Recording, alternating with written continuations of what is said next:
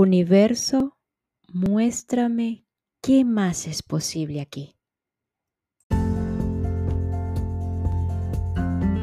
Hola, hola, quien te saluda Carla Berríos en KB en Unión Live, un podcast creado a partir de un propósito vital en donde encontrarás diversas herramientas para ayudarnos juntos en este camino de sanación y así recordar el verdadero ser.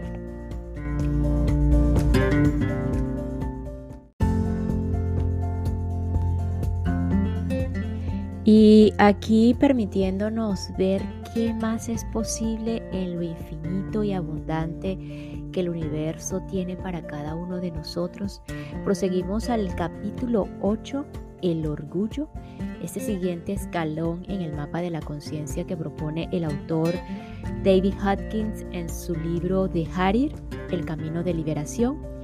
Y aquí hago una pausa y les quiero compartir una nota que escribí ese marzo 8 del año 2021 cuando me disponía a leer este capítulo y dice así, llena de deseos aún, ira quizás reprimida aún, hoy me impulso con coraje y muchos ruidos intestinales al orgullo. De metáfora en metáfora me la he pasado toda la vida, así que les confieso que ya observo de otra manera el deseo, la ira, el coraje, el orgullo y pues todas mis emociones que aún van a llegar, aún siguen aquí y van a seguir llegando mientras esté en este cuerpo, mientras esté en esta experiencia humana. Y pues bueno, me puedo extender, pero no, vamos a observar otras cosas en este episodio Hoy vamos a escuchar qué hay detrás del orgullo, esa vulnerabilidad oculta, la humildad, la verdadera humildad que nos tiene y que nos tienen la alegría y la gratitud o la alegría y la humildad. Y bueno, si es posible, qué hay detrás de cada opinión emitida. Así que sin más, pasamos al episodio.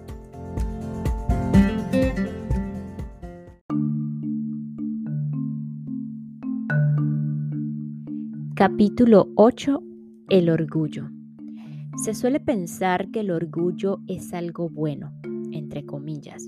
Sin embargo, si lo examinamos detenidamente, veremos que, como todas las demás emociones, el orgullo carece de amor. En consecuencia, es esencialmente destructivo. El orgullo puede tomar las formas de la sobrevaloración, la negación, la arrogancia, el alarde, la inflación, la vanidad, el egocentrismo, la complacencia, la distancia, el engreimiento, la presuntuosidad, el prejuicio, la intolerancia, la piedad, el desprecio, la implacabilidad, la malcriadez, la rigidez, la condescendencia o la crítica. El orgullo puede conducir a hacerse el mártir o el santo a situarse por encima o en las formas más leves a mostrarse cuadriculado. El orgullo intelectual conduce a la ignorancia y el orgullo espiritual es el principal bloqueo para el desarrollo espiritual y la maduración. El orgullo religioso por identificación con los rectos y por considerar que se sigue el único camino verdadero, entre comillas.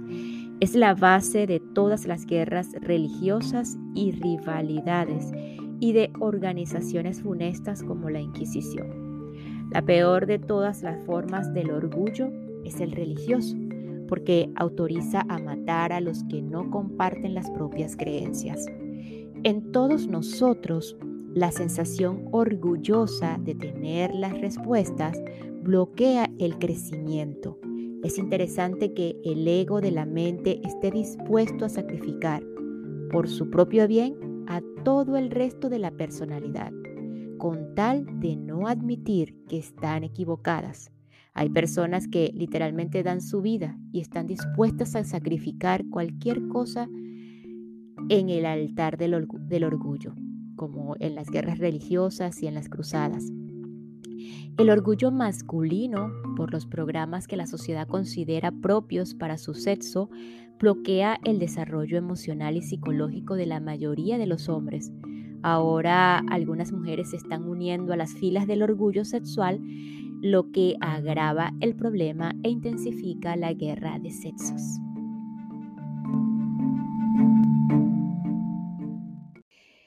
Y esta pequeña pausa es para enviar un saludo y agradecimiento a todos los que me escuchan y se encuentran en Georgia, en el estado de Georgia, aquí en Estados Unidos, específicamente en Lawrenceville, Atlanta y Decatur. Thank you so much, Georgia. Thank you for your receptivity and your support with me.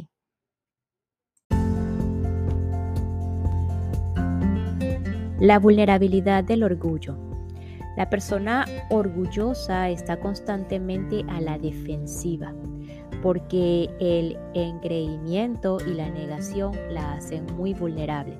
Por el contrario, la persona humilde no puede ser humillada porque ha soltado el orgullo, siente seguridad y tiene autoestima. Muchos tratan de sustituir el orgullo por una verdadera autoestima, pero esta no surge hasta que se abandona el orgullo. Lo que hincha el ego no produce fortaleza interna, al contrario, incrementa la vulnerabilidad y el temor. Es un estado de orgullo. Nuestra energía se disipa debido a la preocupación constante por defender nuestro estilo de vida, provocación, vecindario, ropa, año y marca de automóvil, ascendencia, país y sistemas de creencias políticas y religiosas. La preocupación constante por la apariencia nos vuelve vulnerables a las opiniones de los demás. Cuando se rechazan el orgullo y la tendencia a engrandecerse, la seguridad interior toma su lugar cuando ya no nos sentimos llamados a defender nuestra imagen, las críticas y los ataques externos disminuyen y finalmente cesan. Cuando dejamos la necesidad de validación o de demostrar que tenemos razón, los retos a los que nos enfrentamos caen por sí solos. Esto nos conduce a otra de las leyes básicas de la conciencia. La defensa invita al ataque.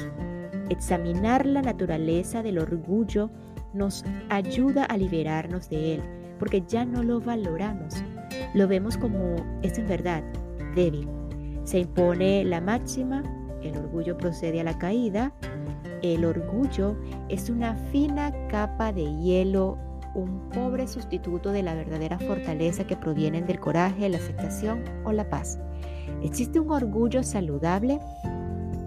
Cuando hablamos de orgullo sano, nos referimos a la autoestima, la conciencia interna del verdadero valor, la energía que está o de esta conciencia que es diferente de la del orgullo. La conciencia de la verdadera valía se caracteriza por la ausencia de una actitud defensiva.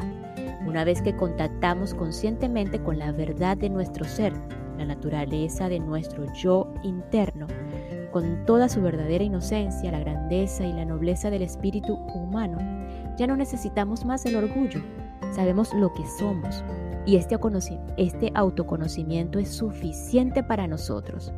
Lo que sabemos de verdad nunca necesita defensa y es algo diferente de la energía del orgullo. Echemos un vistazo a algunos tipos de orgullo con los que hemos sido programados y veamos cómo soportan nuestro examen. El orgullo por la familia, por el país y por nuestros logros son los ejemplos típicos que vienen a la mente. ¿Es realmente el orgullo la más elevada de las emociones humanas? El hecho de que se caracterice por una actitud defensiva demuestra lo contrario. Cuando estamos orgullosos de nuestras posesiones o de algunas organizaciones con las que nos identificamos, nos sentimos obligados a defenderlas el orgullo por nuestras ideas y opiniones conduce a interminables argumentaciones, conflictos y aflicciones. El amor es un estado emocional más elevado que el orgullo. Si amamos todo lo que hemos señalado anteriormente, familia, país, logro, no dudamos de su valor, no tenemos que estar a la defensiva. Cuando el verdadero reconocimiento y el conocimiento reemplazan a la opinión, que es parte del orgullo, no hay lugar para la discusión. Nuestro amor y aprecio por algo es una posición sólida que no puede ser asediada. El orgullo al ser una posición vulnerable, siempre implica alguna duda que aclarar y el oponente se centra rápidamente en ella. Cuando todas las dudas se despejan, las opiniones y el orgullo desaparecen. Del orgullo se infiere una disculpa sutil como si la cosa en sí no fuera lo suficientemente buena para sostenerse por sus propios méritos. Lo que es digno de nuestro amor y respeto no necesita defensores. El orgullo sugiere que hay lugar para el debate y que el valor de algo se puede cuestionar. Así que, cuando amamos algo verdaderamente y por lo tanto somos uno con ello, vemos su perfección intrínseca. De hecho, sus defectos son parte integrante de su perfección, porque todo lo que vemos en el universo está en proceso de devenir. En este proceso, su perfecta evolución es parte de esa perfección. Así, la flor a medio desplegar no es una flor imperfecta que necesite defensa. Por el contrario, su floración está procediendo con perfección precisa de acuerdo con las leyes del universo. Asimismo, todos y cada uno de los individuos del planeta están desplegando, acrecentando, aprendiendo y reflejando esta misma perfección. Podríamos decir que el despliegue del proceso evolutivo se está llevando a cabo de manera precisa de acuerdo a las leyes cósmicas. Uno de los inconvenientes de la posición orgullosa, como he dicho, es su vulnerabilidad. Esta invita al ataque. Por eso la gente orgullosa invita a la crítica y su vulnerabilidad explica el dicho, el orgullo precede a la caída. En el relato bíblico, el talón de Aquiles de Lucifer fue su orgullo, que lo hizo caer a pesar de la gran posición que había adquirido.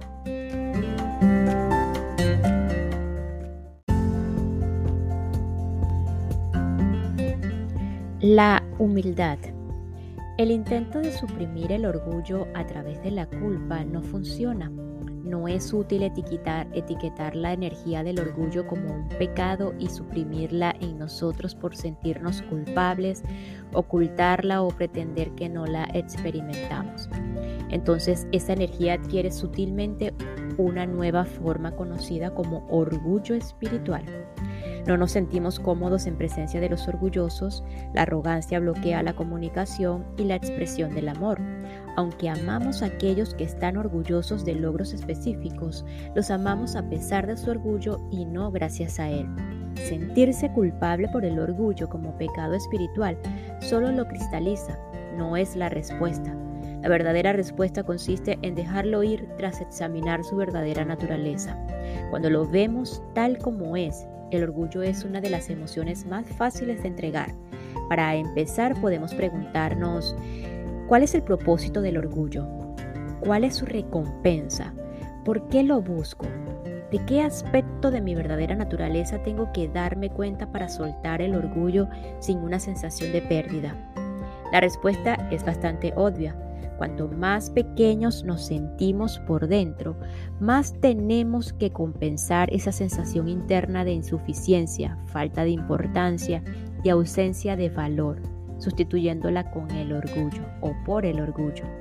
Cuanto más entreguemos nuestras emociones negativas, menos vamos a confiar en la muleta del orgullo. En su lugar habrá una cualidad que el mundo llama humildad y que experimentamos subjetivamente como estar en paz. La verdadera humildad no cae en, la paradoja de enorgullecerse de la propia humildad, ni en la falsa modestia que se ve con frecuencia en la vida pública. La falsa modestia es una pretensión de empequeñecerse con el propósito de que los demás reconozcan los logros de los que uno está tan orgulloso, porque se es demasiado arrogante como para presumir abiertamente de ellos. La verdadera humildad no puede ser experimentada por la persona que dice que la posee, porque no es una emoción. Como hemos dicho antes, la persona humilde no puede ser humillada. Es inmune a la humillación. No tiene nada que defender, no es vulnerable y por lo tanto no experimenta ataques críticos de los demás. En vez de ello, considera la crítica como un mero enunciado de los problemas internos de quien la formula. Por ejemplo, si alguien dice, ¿crees que eres muy bueno? No. La persona humilde entiende que el otro siente envidia y que su pregunta no tiene una base real. No hay razón para ofenderse ni necesidad de reaccionar. En cambio, la persona orgullosa considera esta pregunta como un insulto que hiere sus sentimientos y reacciona con un reproche verbal o incluso en algunos casos con violencia.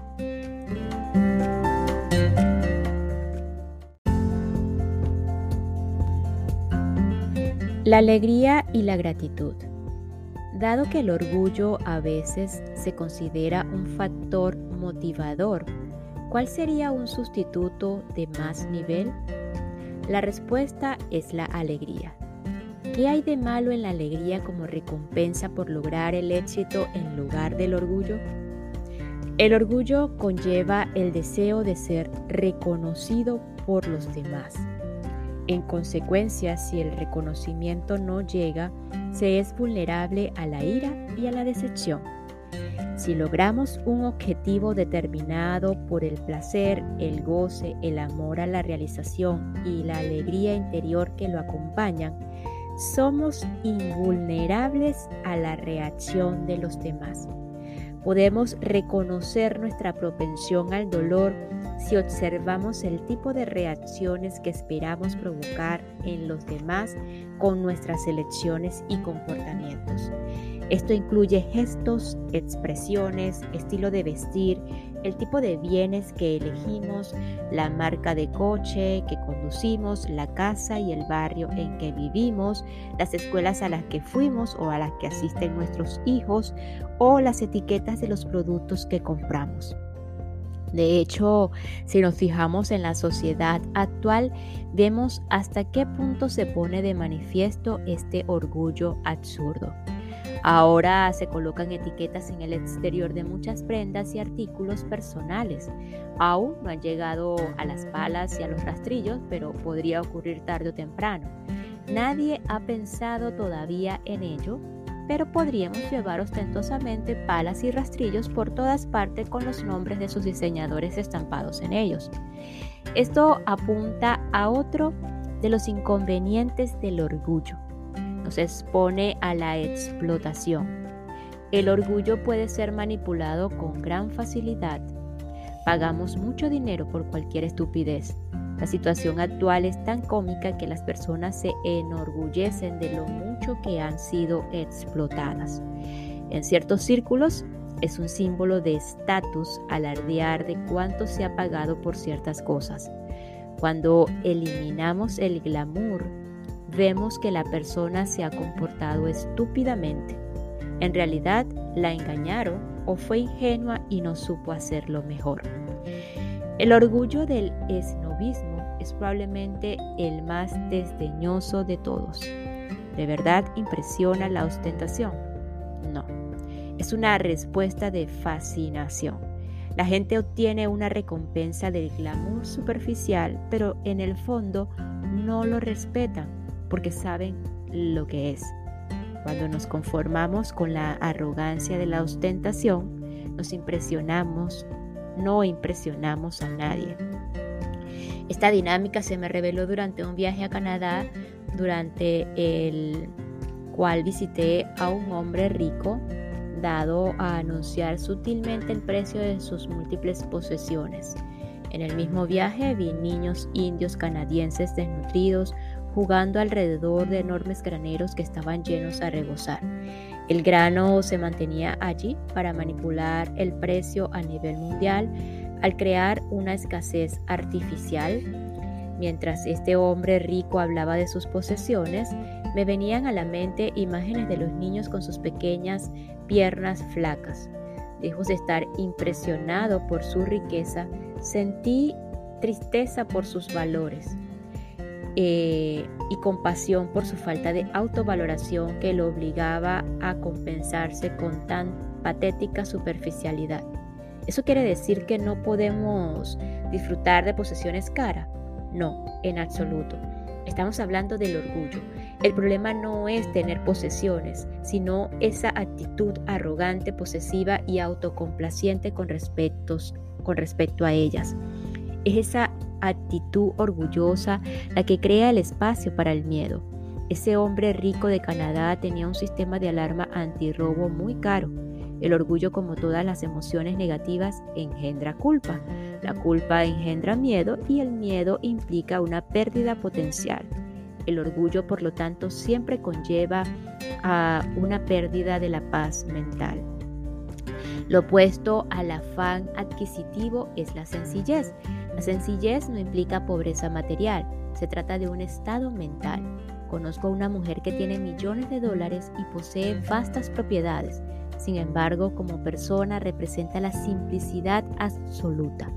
Las posesiones reflejan lo que el mundo le ha brindado y ella se regocija de su belleza. En consecuencia, nunca se le hace una sola crítica ni los demás le tienen envidia. Lo que importa no es lo que tenemos, sino cómo lo hacemos nuestro, cómo lo encajamos en nuestra conciencia y el significado que tiene para nosotros. Curiosamente, todas las propiedades de esta mujer estaban desprovistas de alarmas antirrobos o perro, perros guardianes. De hecho, cuando se le mencioné, se lo mencioné, ella respondió, si alguien realmente necesita tanto algo, que lo tenga. Había una correspondencia entre el hecho de que nadie le hubiera robado nunca nada y su disposición a compartir. Su invulnerabilidad al robo estaba relacionada con su ausencia de orgullo por sus posesiones. La posesividad y el apego son consecuencia del orgullo. El apego es por lo tanto una causa potencial de sufrimiento porque conlleva temor a la pérdida y con la pérdida volvemos a la apatía, la depresión y el dolor. Si estamos orgullosos de un coche y alguien lo roba, sentimos angustia, dolor y sufrimiento. Si por el contrario no nos apegamos emocionalmente al coche, disfrutamos de su belleza y perfección y nos sentimos, nos sentimos agradecidos por tenerlo su pérdida solo engendrará una decepción insignificante.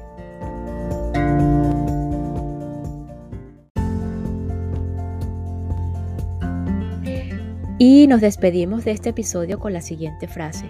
El amor es un estado emocional más elevado que el orgullo. Si amamos la familia, el país, los logros, etc., no dudamos de su valor no tenemos que estar a la defensiva.